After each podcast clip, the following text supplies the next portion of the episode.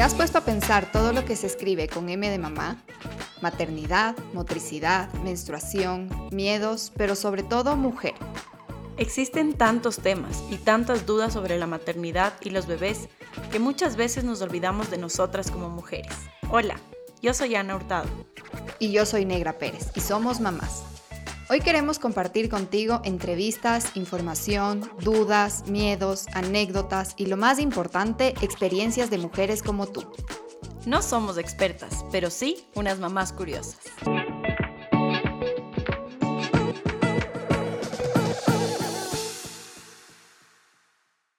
¿Sentiste que abandonaste la mujer que eras cuando te convertiste en madre? Tranquila, no eres la única. La pérdida de identidad que vivimos las mujeres al convertirnos en madres es parte natural de todos los cambios a nivel físico y mental que atravesamos cuando tenemos hijos. Pero ¿cómo puedes adaptarte a tu rol de madre para recuperar o quizás construir tu identidad después de tener hijos y sentirte mejor en tu nuevo papel de mujer y madre? Para poder conversar sobre este tema tan importante para la mujer cuando se convierte en mamá, hoy tenemos una invitada muy especial. Ella es Giovanna Gabelli psicóloga clínica con formación humanista existencial y logoterapeuta. Además, es mamá de tres hermosas mujeres y con ella queremos profundizar en este apasionante tema del que tan poco se habla. Antes de comenzar, queremos que conozcas en qué consiste la logoterapia. Es una psicoterapia que se centra en el sentido, es decir, ayuda a las personas en su búsqueda del sentido de vida y permite descubrir la capacidad que tienen los humanos para superar los condicionamientos más difíciles. Y bueno, ahora sí, bienvenida Giovanna. Estamos felices de poder tenerte aquí con nosotras y más aún cuando se trata de compartir estos temas que son parte real de la maternidad. ¿Por qué crees que se habla tan poco de esto siendo tan común? Hola querida Ana, hola Negra, ¿cómo están? Yo feliz de tener esta invitación, así que honrada de compartir este momento con ustedes y de hablar del, del maravilloso y desafiante mundo a lo que es la maternidad. Y justo eso es parte importante de este podcast. Creemos que la maternidad se ha trabajado como un tabú, entonces son cosas tan naturales que nos pasan a las mamás, pero tampoco se hablan que queremos romper todos estos mitos o incluso miedos que tenemos las mujeres cuando somos mamás. Entonces, comencemos, te tengo una pregunta. ¿Qué hace que la mujer pierda su identidad cuando se convierte en mamá? Creo que tal vez por un tema ancestral y antropológico, eh, no queremos hablar de la dificultad que nos causa la maternidad y como los seres humanos evadimos los temas que nos causan conflicto, se cree que ignorando el tema tal vez sea mejor, pero en todo caso es muy importante para todas las mamás que nos escuchan que sepan que la recuperación de la identidad es paulatina, que implica paciencia y aceptación del momento donde estamos y la implícita creencia de que todo está bien y estas tres palabras, todo está bien, tienen mucha fuerza para calmar el miedo y aceptar lo que es.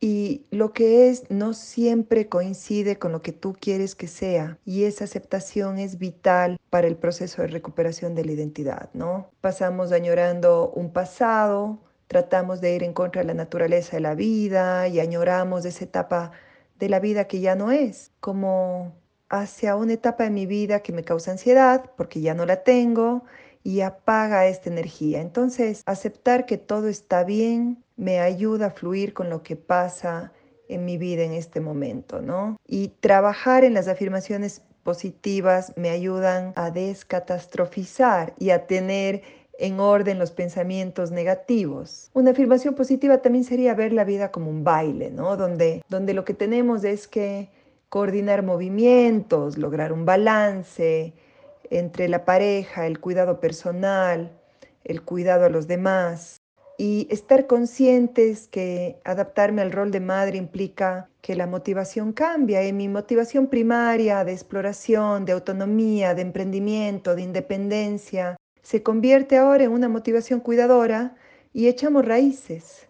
Y ese echar raíces está bien en este momento en este momento es lo que se necesita hacer y esa energía creativa, exploradora, dirigida al exterior, volverá a ser, tener la firme convicción de que volverá. No es una pérdida de identidad, es, es más, lo explicas como una transformación de la mujer, pero es muy importante invitar a las personas a que sepan, yo creo que es muy importante ponerle nombre a lo que estás sintiendo. Y no puedes ponerle nombre si no sabes que esto existe. Entonces sí es normal que te sientas así. No eres un bicho raro por sentirte así. Qué difícil es entender las emociones. Me parece, mucho tiempo he estado estudiando, yo no soy psicóloga, pero me apasiona este tema, y mucho tiempo yo me dedico a fijarme en las personas y cuán fácil es para ellas entender qué emoción están sintiendo. Y me he dado cuenta que generalmente agrupan en dos, o estoy feliz o estoy, o sea, o ira o felicidad. Gracias, son las dos únicas emociones que tengo. Cuando tenemos en verdad un abanico de, emociones que, que en verdad estamos sintiendo. Entonces, mi pregunta ahí es, uno, no entiende como mamá qué está sintiendo.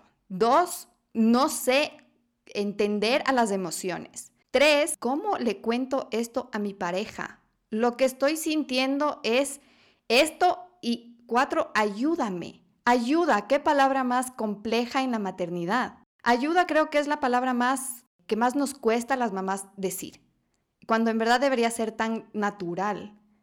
Entonces, ¿cómo, ¿cómo tú nos recomendarías que esta persona que recién está comenzando a entender o que nos está oyendo y dice, ah, sí, hay más emociones, cómo pedir ayuda y cómo conversar con esa con tu pareja o con la persona que más te acompaña en tu maternidad para hacerle entender lo que tú estás sintiendo porque claramente una persona que no ha sido mamá no entiende lo que tú estás sintiendo.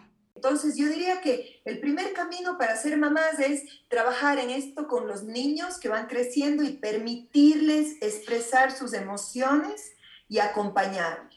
Con la pareja, ¿qué pasa con los hombres? Y me, y me da pena, no quiero decir nada, nada, o sea, no me gusta hablar en términos de hombres y mujeres, pero yo diría que los hombres están mucho menos en contactos con sus emociones que las mujeres. ¿Qué hacen los hombres? No hablan de ellas, ¿ya? Y pueden vivir en malestar mucho más que nosotros. De mi experiencia personal en la clínica, es la mujer la que evidencia un conflicto el hombre prefiere manejar el conflicto obviándolo, no hablando del tema, esperando que pase. Y la mujer de vez en cuando es más valiente y habla de que algo está mal. Invitar a la pareja a hablar del descontento, no vivir en malestar, hablar de lo que nos hace sentir mal, pero también saber hablar sin criticar, sin acusar, sin juzgar, hablar desde el yo, ayuda muchísimo. Uno puede hablar de todos los problemas que hay en el mundo y de todos los problemas en pareja sin acusar, sin criticar, sin juzgar, sino desde el yo. ¿No? Entonces, invitar a hacer este ejercicio en todo momento a la pareja es fantástico. Mira, últimamente quería hablar contigo, obviamente no desde la rabia, si estamos teniendo un mal momento o estamos peleando, no deberíamos hablar en ese momento, deberíamos hablar cuando estemos más tranquilos y decirles cómo nos sentimos. Yo me siento triste últimamente, tal vez tú no te has dado cuenta, pero para mí la maternidad ha sido una cosa muy desgastante, ha sido una montaña mayor de lo que yo creía. Quisiera que me acompañes y pedir lo que queremos, pedir. Acuérdense que pedir es el acto humano de humildad más grande y que nos une, porque mostrarnos vulnerables ante la pareja de lo que necesitamos, de lo que queremos y enseñarle a la pareja nuestras debilidades, al contrario de ese mito de que podemos pensar de que nos separa, nos une mucho más. Estamos hablando dos corazones unidos ante ante el desconsuelo, ante la incertidumbre. Yo les quiero comentar mi maternidad de la primera hija que, que tuve, ¿ya? Porque me acuerdo hasta ahora que, bueno, al año de que yo me casé, yo me casé jovencita, pero mi primera hija nació como a los 15 meses de mi matrimonio, ¿ya? Porque yo creía que era infértil. O sea, entré al matrimonio diciendo, ¿y yo por qué voy a ser mamá? Tal vez hay tanta gente que no puede ser mamá, de ley a mí me va a costar mucho y no me costó mucho, ¿ya? Mi primera bebé nació a los 15 meses de estar casada.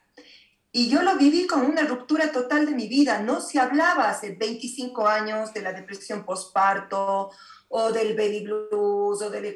O sea, todo el mundo hablaba de, del maravilloso milagro, yo, que yo también comparto, que los hijos son el mejor regalo que te puede dar para los creyentes Dios, para los otros la vida, pero en ese momento a mí me pareció muy duro. muy duro y no me atrevía casi ni a hablarlo con nadie.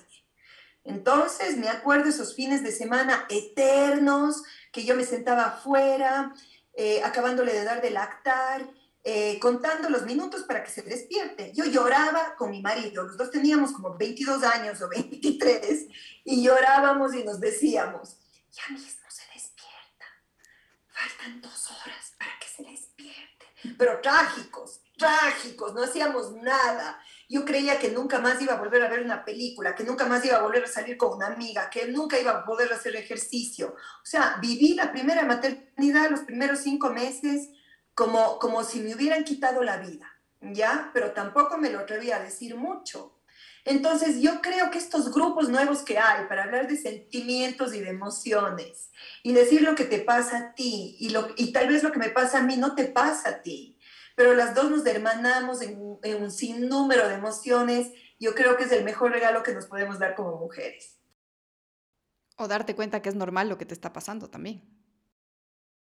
Exacto, exacto, que te va a hacer sentir menos culpable y va a ser el primer acto de amor a ti mismo, ¿no es cierto? Que hablamos de la importancia de cómo te quieres tú, porque es muy importante que este proceso de maternidad en el que das tanto afuera y tienes también que estar pendiente de tu pareja, que muchas, muchas veces se sienten abandonados y en competencia con ese bebé que viene en muchas ocasiones y la reconexión con la sexualidad es otro tabú muy complicado de tocar, pero que será para otro podcast. Pero si somos amables con nosotros mismos y nos queremos nosotros mismos y nos decimos, está bien, lo que sientes es normal, pero no va, no va a quedarse para siempre, es transitorio.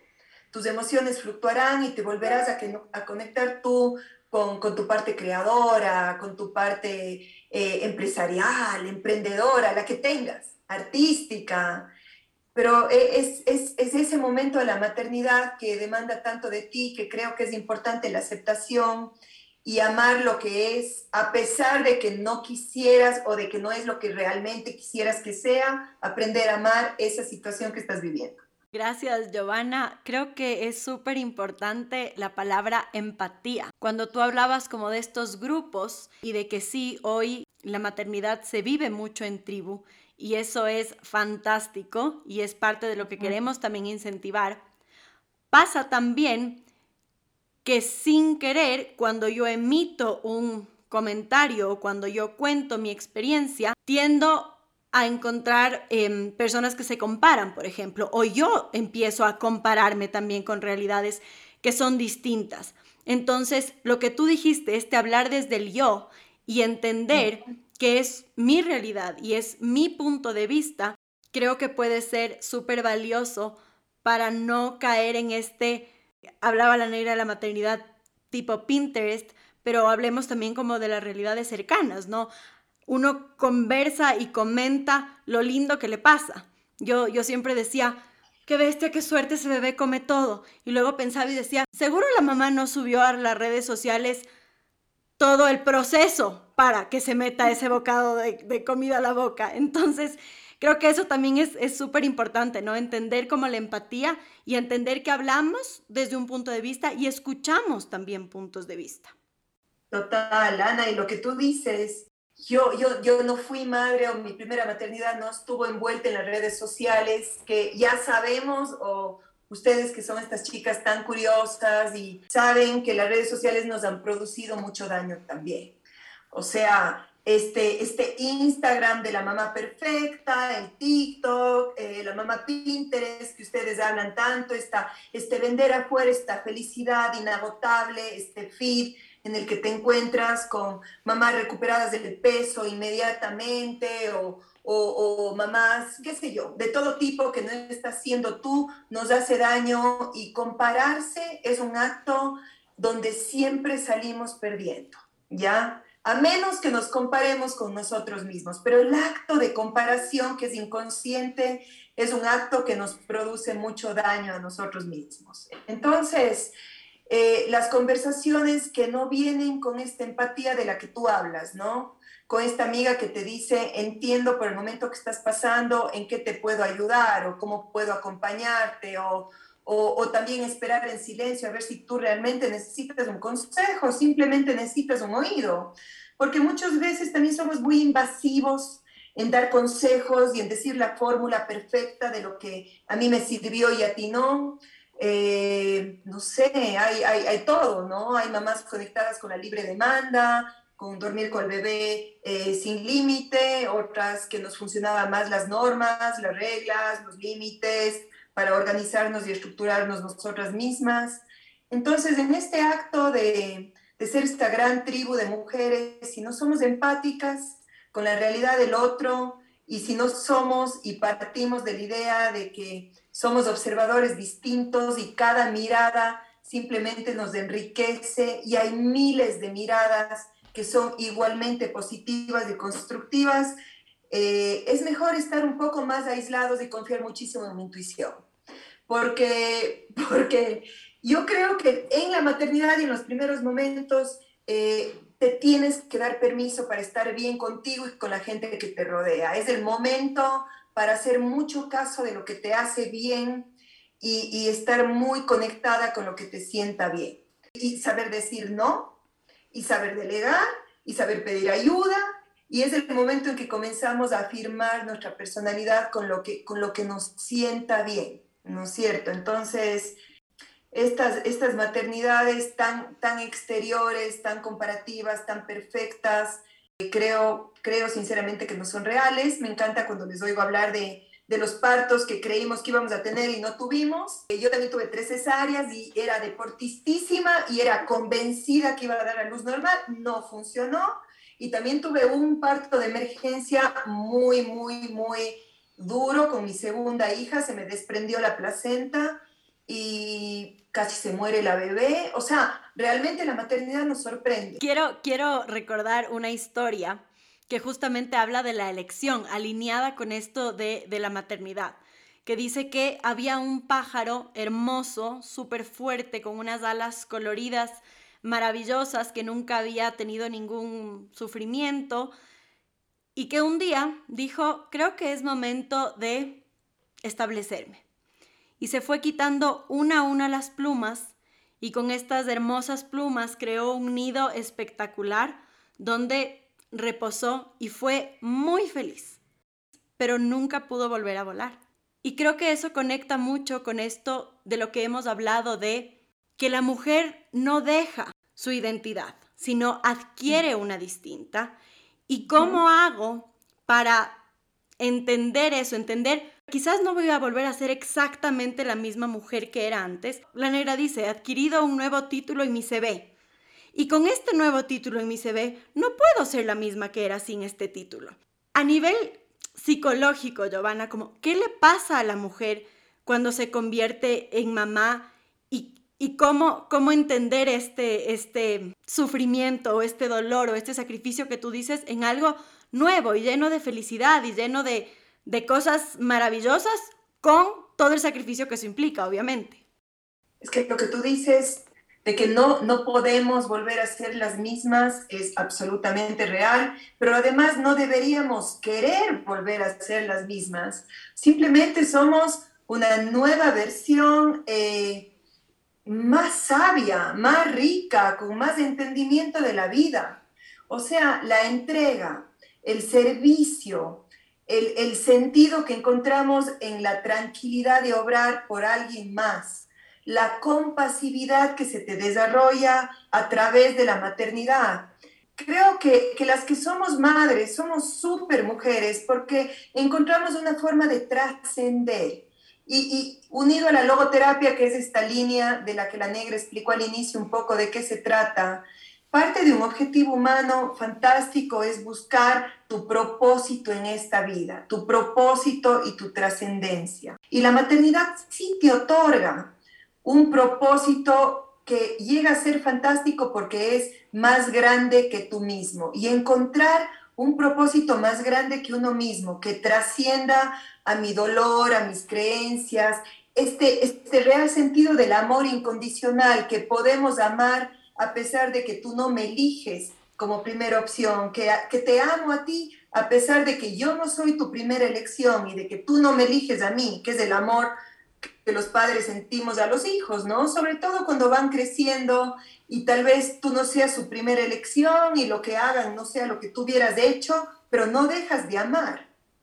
Incorporar ese acto de amor incondicional a tu vida o a tu bagaje de amores, porque tenemos el romántico, tenemos el, el, el de pareja, tenemos el de amistad, pero este amor este amor incondicional yo creo que solamente se hace visible con la maternidad.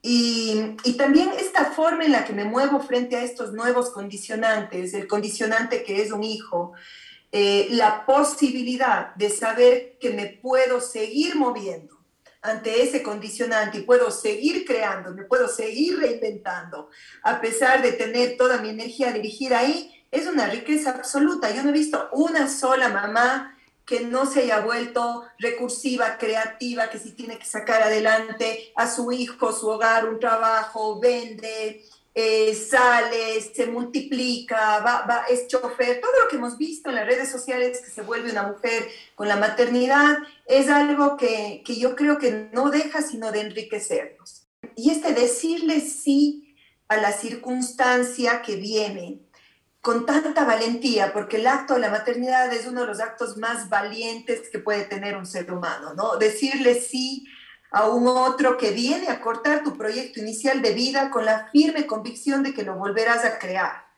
Porque a la final es decirle sí a algo súper desconocido, que viene a chupar muchísima de tu energía, pero que a la vez te viene a enseñar tanto. Yo creo que es uno de los actos de valentía más grandes que hay, el decirle que sí a una maternidad. Y, y generalmente considerar la actitud que yo tengo ante esta circunstancia, yo creo que sería el consejo psicológico que me atrevería a decir el día de hoy, ¿no? Es muy importante saber siempre que tengo opciones, que a pesar de esta maternidad que siento que me corta las alas, siempre tengo adentro una libertad interior y nadie me puede quitar lo que yo pienso, lo que yo soy y, la construcción interior que puedo tener, que tal vez es mucho mayor que el exterior. Así que, es una invitación a, las que dudan a, que abracen esta, esta forma de realizarse de la maternidad que yo creo que solamente viene a, a sumar a la vida de uno. Y decir que sí a la maternidad por tres veces, como es tu caso, es de sacarse el sombrero. Eran otros tiempos, chicas. Yo creo que eran otros tiempos. Y, bueno, no, no pasa nada. Yo, yo tuve hijos, yo creo que tuve cinco, eh, perdón, tres hijas únicas. Cada, cada seis años tenía hija. O sea, tengo tres mujeres. Creo que internamente quería tener un sexo diferente en mi maternidad, pero tengo tres hermosas hijas mujeres. Por eso el tres, tal vez si hubiera tenido varón y mujer me hubiera quedado en dos pero simplemente no puedo estar más contenta que haberle dicho que sí a la maternidad con todo lo que implicó. Y en su momento, como yo tuve bebé muy chiquita, eh, mi marido y yo hicimos una maestría fuera del país con bebé de un año y lo logramos. Así que yo creo que un hijo no viene a ser un impedimento para tu realización personal. Esa es mi firme convicción. Y justo con lo que nos explicabas de qué es para ti la maternidad y cómo lo estás viendo, es un em-, empoderamiento completo a la mujer como tú dices, se vuelve completamente recursiva, se vuelve completamente autodidacta, todo. O sea, la mujer comienza a ser una todóloga con tal de salir adelante, sea como sea. No, no ves un obstáculo. Y yo sí siento ese cambio ahora que soy mamá. Yo siempre he sido súper emprendedora y siempre he sido muy echada para adelante, pero es un sentimiento que ni siquiera lo puedes explicar. Eres mamá y das todo de ti. No importa, hasta el último gramo que tienes, no importa, porque tú lo estás dando por esa persona. Entonces, es un empoderamiento, e, el, comenzar, como tú decías, el comenzar a oír tu instinto, el comenzar a, a tú entender que tú tienes las herramientas para tú salir adelante, te empodera como mujer como nada te empodera. Así es, y también déjame decirte todos los regalos que creo que nos da un hijo a nosotros, porque nos enseñan a medir nuestros impulsos, nos enseñan a esforzarnos, a ser conscientes del ejemplo que damos, a cuestionarnos los valores de la vida, lo que creemos importante transmitir. Eh, solo por ello somos capaces de renunciar a nuestros planes, a nuestros sueños y de sentirnos pagados por una sonrisa, por un momento compartido. y, yo que tengo hijas ya grandes, les, les, les, quiero decir que uno no se da cuenta que en esos momentos simples del, helado compartido, del pintar con crayola, del, de, del ir a que, de enseñarte que te des tu vuelo sol en el columpio, ahí está, ahí radica la verdadera felicidad. El mirar retrospectivamente esas épocas pasadas donde la simpleza estaba en, en la primera vez que comió espinaca, luego de tus forzados nueve intentos de, de, meterle la cucharada de espinaca, eso te va a hacer que te saque una sonrisa 15 años después. Y ahí radica el secreto de la verdadera felicidad de la vida. No es nada más. No es nada más que esos momentos atesorados en tu, en tu mente y en tu corazón. Gracias por no solamente compartir con nosotros tu punto de vista profesional, sino contarnos tu historia de vida. Y tú escuchaste nuestro primer podcast. No sé si te animas a contarnos un poquito más a través de una palabra al azar. Uy, a ver, a ver, yo sí quiero jugar, Ana, dale. A ver qué sale. Esa es la actitud. Perseverancia creo mucho, a ver, cuando me dices perseverancia, se me acaba de, venir a la mente cuánto me costó sacar la última certificación, o sea, yo ya tengo 20 años más que ustedes y el hecho de estudiar en ritmo y presentar exámenes y hacer ensayos es un acto de disciplina interior y perseverancia. Y el matrimonio es un acto de perseverancia, la maternidad es un acto de perseverancia, los grandes proyectos de la vida son actos de perseverancia. Y yo creo que el no abandonar, el persistir a pesar de la dificultad, sin dejar de premiarte y de decirte a ti que estás haciendo tu mejor esfuerzo y que eso es suficiente, eh, te permite conectarte con logros mayores y la perseverancia es un requisito indispensable para el bienestar en la vida, según mi teoría. Totalmente. Y hemos hablado mucho de esta mamá que deja mucho a su mujer porque está totalmente volcada, porque obviamente su bebé le necesita, pero hay casos también en los que tenemos mamás que a los 15 días tienen que incorporarse a una vida laboral o que tienen que seguir algún, algún proceso por un tema personal que les impide cumplir con este, con este rol o que, o que hace que sientan que no lo pueden cumplir a cabalidad. ¿Qué les dirías a esas mujeres? Porque hablamos de conectar, ¿no? Estos lados, la, la mujer con la mamá. Si lo damos un poco la vuelta, ¿qué le dirías a esa mamá? Es que primero me saco absolutamente el sombrero ante esas mamás que por las circunstancias de la vida tienen que dejar a su bebé e ir a trabajar. Son las maestras de las maestras. Jamás las culpabilizaría. Me parece que son increíblemente valientes y dicen sí a la circunstancia que les toca. Porque de lo que estamos hablando aquí, chicas, es de decirle sí a la vida como viene, bajo la circunstancia que viene. Si en mi momento tengo la fortuna de acompañar a mi hija, a mi hijo en sus primeros años de vida y lo veo yo como una fortuna, qué bien. Pero hay muchas mamás a las que les cuesta muchísimo el acto de dejar los trabajos de afuera para dedicarse exclusivamente a la maternidad. Y eso también está bien. Así que yo creo que la maternidad es absolutamente personal, la forma en que la lleves siempre será la correcta, las circunstancias de la vida hacen que ahora la mujer tenga que volcarse al trabajo y lo hará bien y conectará con ese bebé en otros momentos y en otras circunstancias. O sea, serán tiempos y momentos de calidad y eso es lo que le tocó eh, en la vida y a lo que ha dicho sí. La plasticidad y la flexibilidad ante lo que la vida te presenta es una de las características humanas que más tenemos que desarrollar. Entonces, si nos toca ser mamás flexibles y adaptarnos a un entorno diferente que no hubiéramos querido eh, tenerlo, que hubiéramos querido otra posibilidad, más ayuda, más tiempo, pero aún así la ejercemos y nos adaptamos, eh, no puedo más que sacarme el sombrero ante esas madres. Es que es increíble y la verdad, como tú dices y como decía Ana también, nos llegamos a comparar muchísimo entre las mamás, que ella se puede quedar en la casa y a mí me toca trabajar pero no se ponen a pensar tampoco en el otro lado. Yo me tengo que quedar en la casa cuando tú tienes una independencia económica, por ejemplo. No, no podemos llegar a juzgarnos, sino que, como tú dices, vivir tu maternidad bajo tus reglas, bajo tus parámetros y no sentirte culpable por lo que ves muchas veces en redes sociales o ves a la vecina o ves a tu amiga. Nada, es tu maternidad, es tu esencia, es tu manera de vivir tu maternidad. Y con una palabra importantísima que nos regaló Giovanna, que es la intuición. La intuición, y yo le agregar a eso, Ana, la flexibilidad y la capacidad de adaptarte a la circunstancia que te toca. Es una riqueza y yo creo que es uno de los valores del siglo XXI que tenemos que adquirir. La capacidad de adaptación a la circunstancia.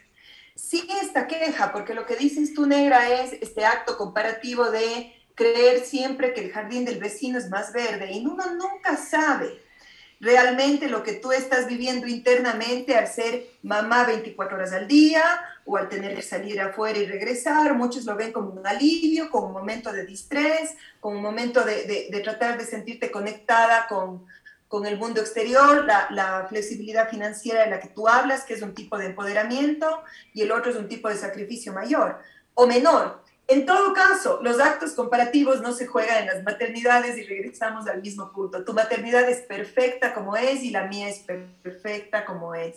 Pasamos tanto tiempo queriendo la vida de un otro sin amar la que uno tiene, ¿no? Entonces, en lugar de dirigir esa energía afuera, al acto comparativo, a tratar de ser como tú, el comenzar a amarme como yo soy y amar lo que tengo, para construir desde ahí mi vida, mi bienestar, mi felicidad. Sería una de las invitaciones eh, más interesantes que podemos tener como, como seres humanos, ¿no?